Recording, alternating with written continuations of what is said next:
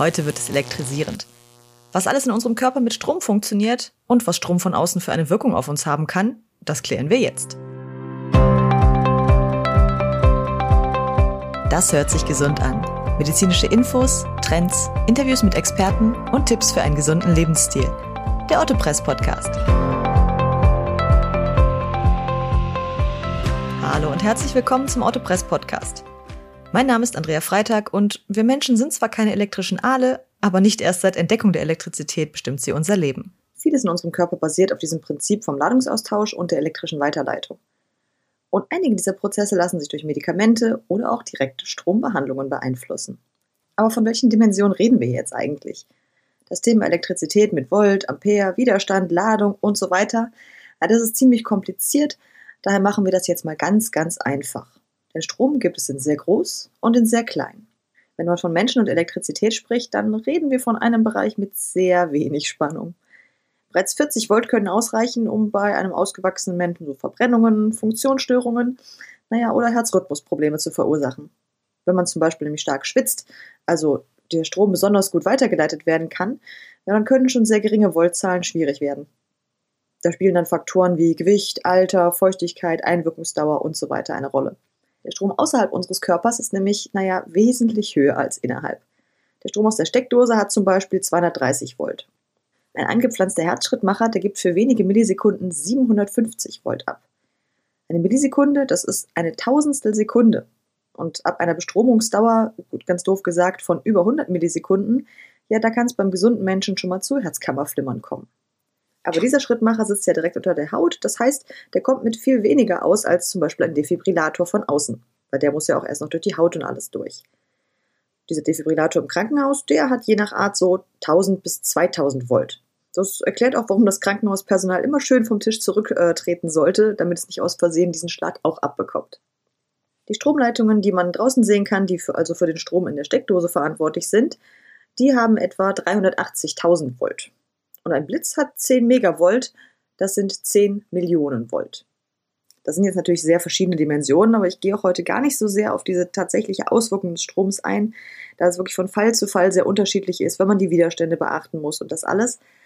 Wir arbeiten uns einfach mal ganz grob und ohne auf so Widerstände und sowas zu achten, von oben nach unten durch.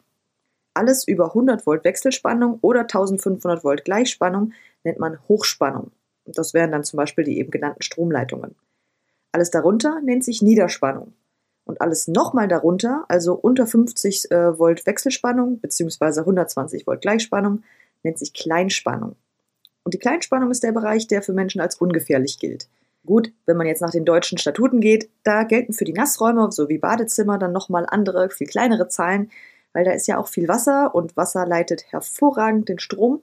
Deswegen ist da eine Isolierung definitiv angebracht aber diese winzig kleinen Spannungen, die gibt es auch außerhalb des Badezimmers.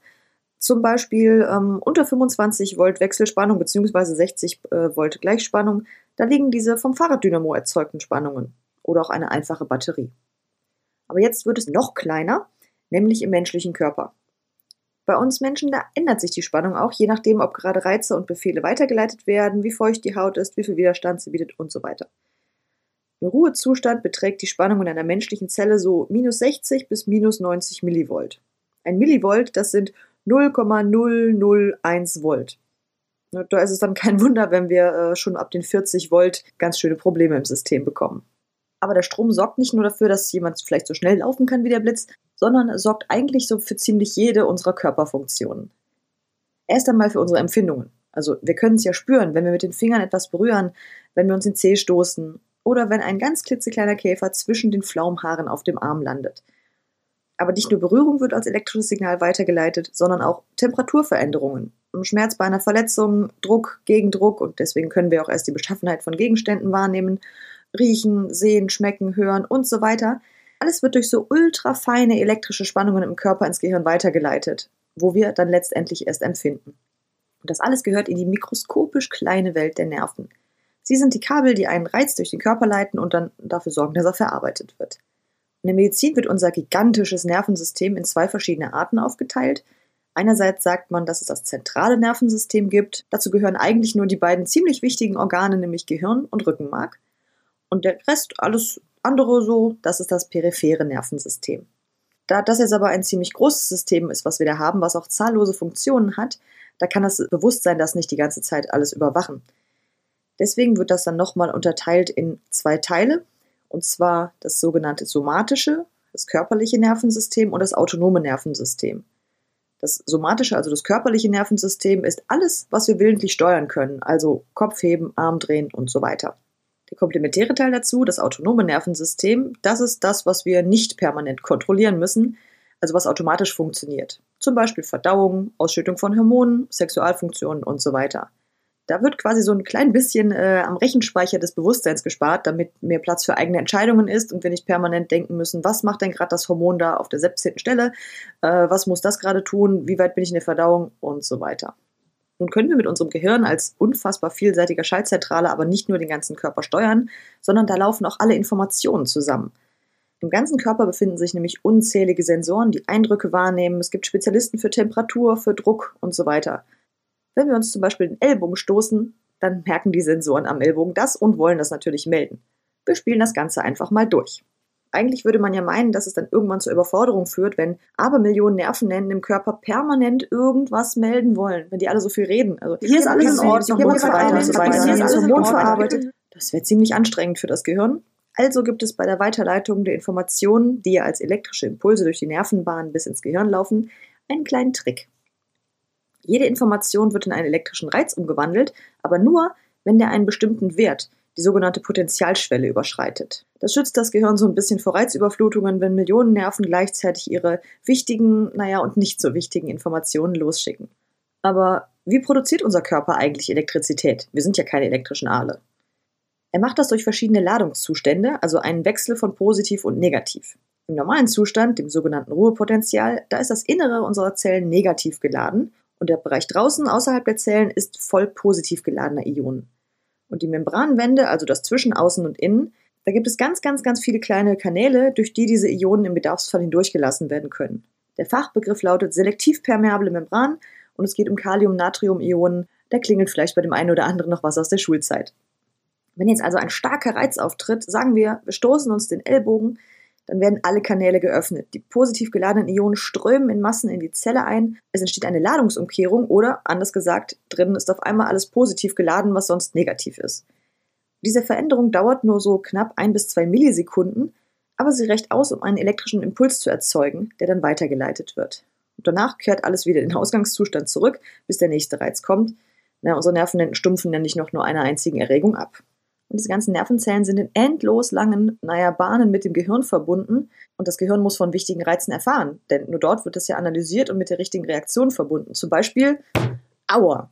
Und mit endlos langen Bahnen meine ich endlos. Also alle Nervenbahnen im Körper eines erwachsenen Menschen bringen es so auf geschätzt 5,8 Millionen Kilometer.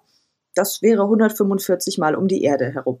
Da stellt sich mir jetzt die Frage, äh, wie schafft es denn der Körper, diese unfassbar große Entfernung so schnell zurückzulegen, dass ich noch relativ zeitnah merke, dass ich mich nicht gestoßen habe? So schnell bin ich ja jetzt selber nicht. Da gibt es wieder so einen Trick, mit dem das funktioniert, und zwar die sogenannten Myelinscheiden. Die Myelinscheiden nämlich ummanteln so manche Nervenbahnen und die funktionieren wie die Isolierung von einem Kabel. Und Isolierung heißt ja, dass an dieser Stelle kein elektrischer Impuls weitergeleitet werden kann, aber der Strom ist ja da und will weiter. Er springt einfach von einem isolierten Bereich zum anderen. Das heißt, er muss gar nicht diese endlosen Millionen Kilometer auf dem Weg zum Hirn zurücklegen, sondern er springt tak, tak, tak, tak, tak, tak, tak über diesen Abkürzungsweg und ist deutlich schneller da. Es gibt natürlich auch Nerven ohne diese Myelinscheiden. Da schafft der Impuls so 1 bis 20 Meter in der Sekunde. Aber mit der Myelinscheidenlösung, da sind das stolze 130 Meter in der Sekunde. Das sind also an die 500 km/h. Ja, kein Wunder, dass ich dann relativ schnell merke, wenn es weh tut. Und dass es sehr schnell geht, ist sehr wichtig für uns, denn so können wir weitere Schmerzen vermeiden. Man denke da an den Klassiker der heißen Herdplatte, von der man seine Hand besser schnell zurückziehen sollte. Wobei, stopp, naja, ganz im Gehirn gekommen ist der gestoßene Ellbogen von eben jetzt noch nicht. Ein bisschen mehr Chemie ist da auch noch im Spiel. Das ganze Konstrukt besteht nämlich nicht nur aus einem einzelnen Nerven, sondern der Reiz muss von einer zu einer anderen Nervenzelle übertragen werden. Das Ende der Nervenzelle bzw. das Ende dieses endlos langen Kabels, das nennt man Axon und es endet dann im synaptischen Endknöpfchen. Synapsen nennt man die besonderen Nerven im Gehirn. Die sind schlicht und ergreifend das Zentrum unserer Wahrnehmung und des Bewusstseins.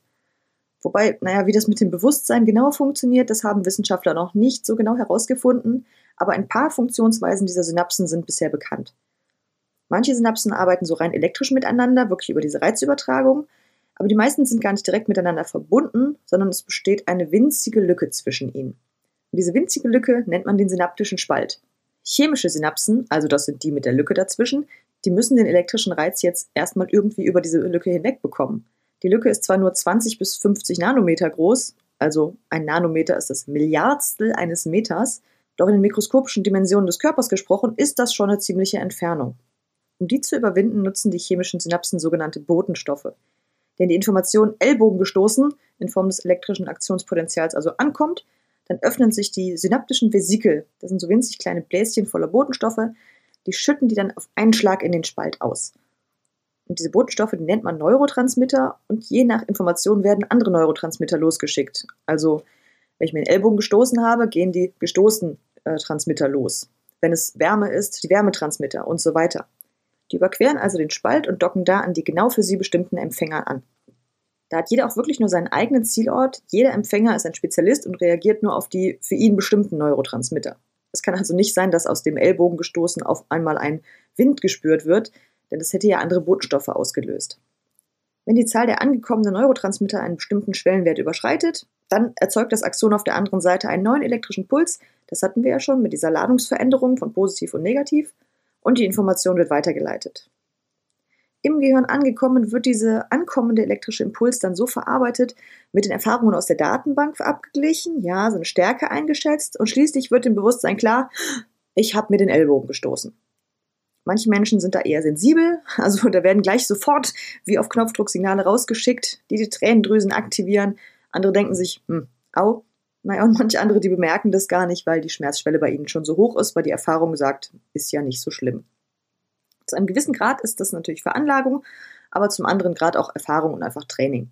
Darum weinen Kinder auch einfach bei allem und jedem.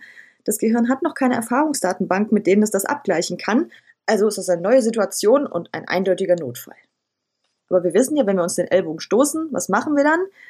Wir kontrollieren das Ausmaß des Schadens. Das heißt, wir nehmen unsere andere Hand und dann reiben wir erstmal über diese äh, vermeintlich verletzte Stelle. Aber warum eigentlich? Naja, weil dann unzählige Rezeptoren in der Haut melden, alles gut, angenehme Berührung, keine Verletzung, alles okay und so weiter. Und diese vielen harmlosen Meldungen überlagern dann die Schmerzsignale, wir lenken uns von der für unser Überleben ziemlich harmlosen Verletzung ab. Aber wie haben wir jetzt eigentlich gerade unsere andere Hand zum Ellbogen bewegt? Auch das hat mit Elektrizität zu tun. Denn obwohl die Bewegung von Muskeln ein mechanischer Prozess ist, der die Zellen mittels ATP, also Energie, zum Verkürzen und Strecken anregt, ist der Ursprung der ganzen Sache elektrisch. Das Gehirn sendet seinen Auftrag Hand an Ellbogen legen, mittels des eben genannten elektrischen Signals an das zuständige Körperteil. Da bewirkt es dann einen elektrischen Nervenimpuls, da kommt dann Calcium, das ausgeschüttet wird, was eine chemische Reaktion in Gang bringt und am Ende steht dann schließlich diese motorische Bewegung. Wenn wir uns ansehen, wie fließend und wie schnell sich unsere Muskeln bewegen können, ist auch hier klar, also zwischen Befehl und Ausführung liegen nur Sekundenbruchteile. Dabei greifen Elektrizität, Chemie und Mechanik ineinander. Unser Muskel kann übrigens auf drei Arten äh, beansprucht werden. Isotonisch, das heißt Anspannen ohne viel Krafteinsatz. Isometrisch, das heißt statisch.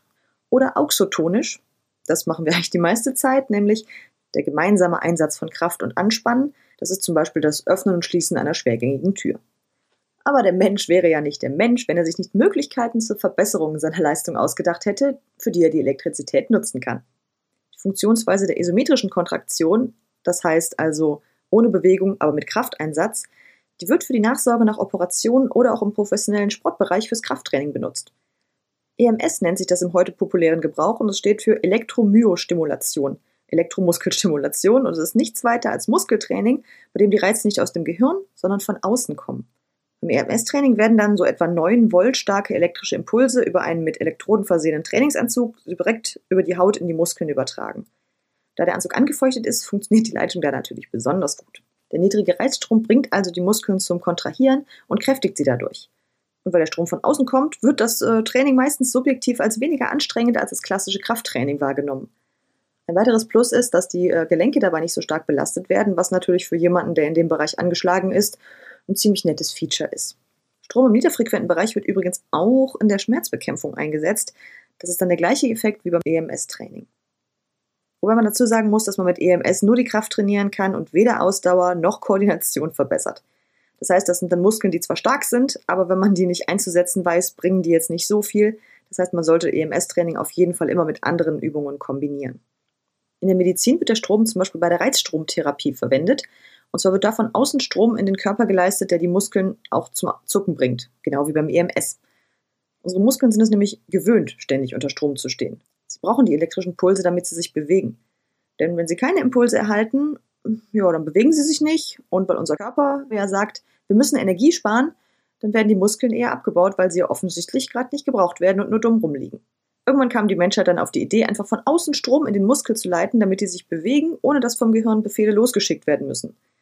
Das ist dann zum Beispiel praktisch, um die Muskulatur zu erhalten, wenn nach einer Verletzung oder einer Entzündung die Nervenbahnen vielleicht keine Befehle mehr vom Gehirn senden können. Und sogar bei kompletter Durchtrennung der Nerven, wie zum Beispiel bei einer Querschnittslähmung, kann die Muskelaktivität dann auf dem Fahrradergometer oder in der Beinpresse durch diese elektrische Stimulation von außen gesteuert werden.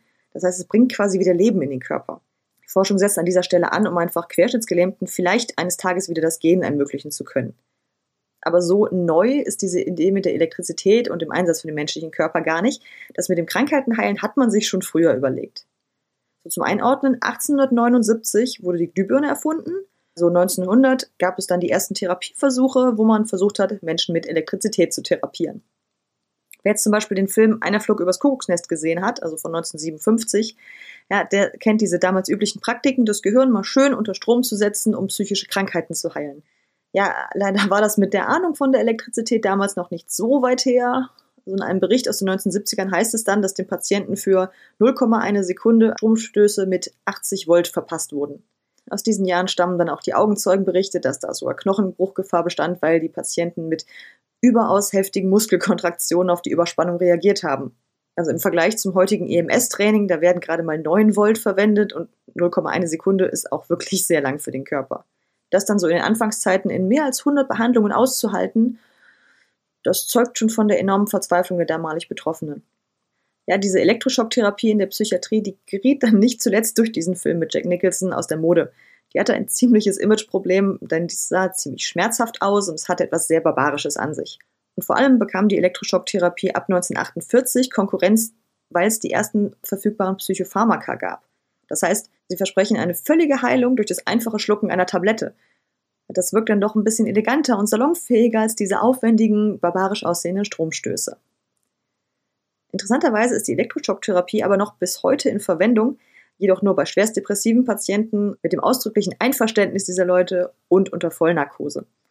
Da die Elektroschocktherapie zwar schnell wirkt, aber nicht sehr lange anhält, naja, bleibt es auch heute eher ein Ausnahmefall. Aber das ist jetzt auch kein Grund, die Wirkung von Elektrizität auf das Gehirn zu verteufeln. Denn es gibt schon viele andere elektrische Generatoren, die ins Hirn eingesetzt werden. Das Cochlea-Implantat zum Beispiel ist nichts weiter als ein elektrisches Gerät, das den Hörnerv elektrisch stimuliert, damit man auch nach starkem Hörverlust oder bei Taubheit hören kann. Warum? Naja, weil auch alles, was wir hören, im Körper in elektrischen Bahnen weitergeleitet wird. Und selbst da hört auch der Wirkungsbereich der Elektrizität nicht auf. Mittels elektrischer Stimulation kann zum Beispiel auch die Wahrnehmung von Schmerzen beeinflusst werden. Das heißt, durch Implantate eines so kleinen Impulsgebers im Hirn oder im Rückenmark können bei Bedarf kleine elektrische Impulse gesetzt werden, die chronischen Schmerzpatienten helfen können. Bei denen ist nämlich zum Beispiel die Reizweiterleitung überaus sensibel und die Schwelle bis zum Aktionspotenzial extrem herabgesetzt. Das heißt, schon allerkleinste Reize oder auch gar keine Reize sorgen dafür, dass die Zellen das Signal Schmerz, Schmerz, Panik lossenden. Nun kann das mittels Nieder- oder Hochfrequenzverfahren Gott sei Dank verhindert werden. Im Niederfrequenzbereich werden elektrische Störsignale gesendet, die also alle anderen Schmerzimpulse überdecken und sie nicht mehr zum Gehirn durchkommen lassen. Da wird die Weiterleitung also bewusst übertönt. Der Nachteil daran ist, dass die Patienten diesen Strom ziemlich deutlich spüren können. Das ist so ein fühlbares Kribbeln und im schmerzhaften Bereich nennt man das dann Parästhesie. Bei der Spinal Cord Stimulation, also der Wirbelsäulenstimulation, gibt es aber auch die hochfrequente Variante. Bei der hochfrequenten Variante werden die elektrischen Signale in einer derartig schnellen Taktung losgeschickt, dass man die gar nicht mehr bewusst wahrnehmen kann als Mensch. Trotzdem wird die Nervenweiterleitung direkt im Rückenmark blockiert. Das heißt, die Zellen schicken die Schmerzmeldungen zwar los, aber sie kommen im Gehirn gar nicht mehr an. Für chronische Schmerzpatienten ist ein solches Implantat oft die letzte Rettung. Bei Nervenproblemen gibt es aber auch mechanische Lösungen, zum Beispiel nach einem Bandscheibenvorfall in der Wirbelsäule, wenn die dann so eingeklemmt werden oder da permanenter Druck dauerhaft Schmerzsignale auslöst, da werden die Nerven in kurzerhand verödet und, naja, somit für immer ausgeschaltet. Oder sie werden vereist, sodass sie sich zwar erholen können, aber temporär keine Reize mehr weiterleiten können. Alles nur, damit der elektrische Strom im Körper wieder richtig fließen lernt. Das heißt also, der elektrische Strom in unserem Körper entscheidet über unser Leben oder über unser Sterben. Und das ist jetzt nicht nur seit Dr. Frankenstein und seine Erweckung mit dem Monster mittels Blitzeinschlag in die Medien gekommen sind. Übrigens wurden beim elektrischen Stuhl, je nach amerikanischem Bundesland natürlich, 1800 bis 2300 Volt eingesetzt. Für bis zu eine Minute. Ganz so erfolgreich war die Methode leider nicht. Letztendlich ist es für uns immer ein Problem, wenn unser elektrisches Feld gestört wird oder die Nervenverbindungen gekappt sind oder die Botenstoffweitergabe im Hirn nicht richtig funktioniert. Vor allem die Wirbelsäule, also das, wo alle unsere Nervenbahnen hindurch zum Gehirn laufen, die ist überaus wichtig. Ist die beeinträchtigt oder verletzt, da gibt es viele, viele Probleme und Erkrankungen, von Entzündungen und Durchblutungsstörungen bis hin zu Tumoren und Querschnittslähmung. Die zehn häufigsten neurologischen, also auf Nerven und damit der Elektrizitätsweiterleitung basierenden Erkrankungen sind Schlaganfall, Hirnblutungen, Gehirnerschütterung, Parkinson, Multiple Sklerose, Hirnhautentzündung, Epilepsie, Migräne, Polyneuropathie und Gehirntumore. je nachdem, wie die Nerven angegriffen werden, stellen sich verschiedene Symptome ein. Bei der Migräne zum Beispiel funktioniert die Schmerzregulation nicht mehr richtig. Das heißt, die Betroffenen reagieren überempfindlich auf Reize wie Licht und Geräusche, die Blutgefäße sind erweitert und das verursacht einen massiven Druckkopfschmerz. Bei Epilepsie hingegen werden unwillkürlich starke elektrische Impulse im Hirn entladen, ohne dass man jetzt aktuell den Grund dafür kennen würde. Das führt zu den nicht so bewusst ausgeführten starken Krampfanfällen, Empfindungs- und auch Bewusstseinsstörungen. Beim Schlaganfall verstopft oder platzt im Gehirn ein Blutgefäß, der Druck steigt, das heißt, die Nervenzellen werden nicht mehr mit dem lebensnotwendigen Sauerstoff versorgt und sterben ab. Darum geht es hier also auch wirklich um Minuten. Je mehr der Druck steigt, desto mehr Nervenzellen sind betroffen und desto mehr Spätfolgen, also wie Taubheitsgefühl, Lähmung und Sprachausfälle sind dann zu erwarten.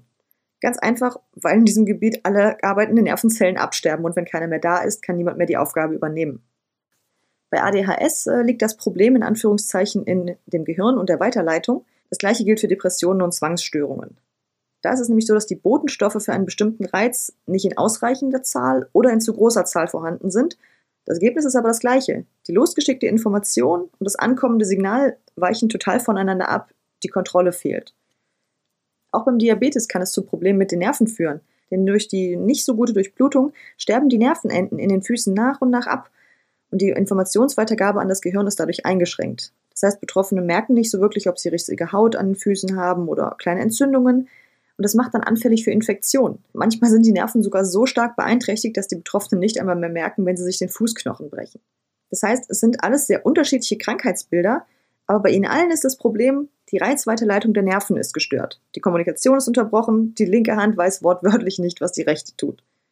Und je nachdem, welcher Bereich betroffen ist, kommt es dann zu wirklich ganz, ganz verschiedenen Symptomen und Erkrankungen. Wir merken also, das Ganze ist ein ziemlich fragiles, aber auch unglaublich faszinierendes und auf erstaunliche Art und Weise ineinandergreifendes System. Und das waren jetzt ja nur die Nerven. Also zum Körper gehören dann ja noch Muskeln, Knochen, Sehnen, Hormone, Instinkte, Sinnesorgane, komplexe Stoffumwandlungsprozesse, Verdauung, Weitergabe von Erbinformationen, Erschaffung neuen Lebens und, und, und. Genauso wichtig ist er auch für uns. Und wie die Menschheit so ist, arbeitet sie an allem, was sie noch nicht verstehen kann, bis sie es versteht. Von heute aus gesehen wurde die Glühbirne vor knapp 140 Jahren erfunden und heute bauen wir elektrische Generatoren in Menschen ein, die Herzen bei Bedarf neu beleben können. Wer weiß, was uns die Zukunft dann noch alles bringt. Also, immer schön die Nerven behalten. Das war's für heute mit dem Autopress Podcast. Wenn euch die Folge gefallen hat, abonniert unseren Podcast und gebt ihm fünf Sterne.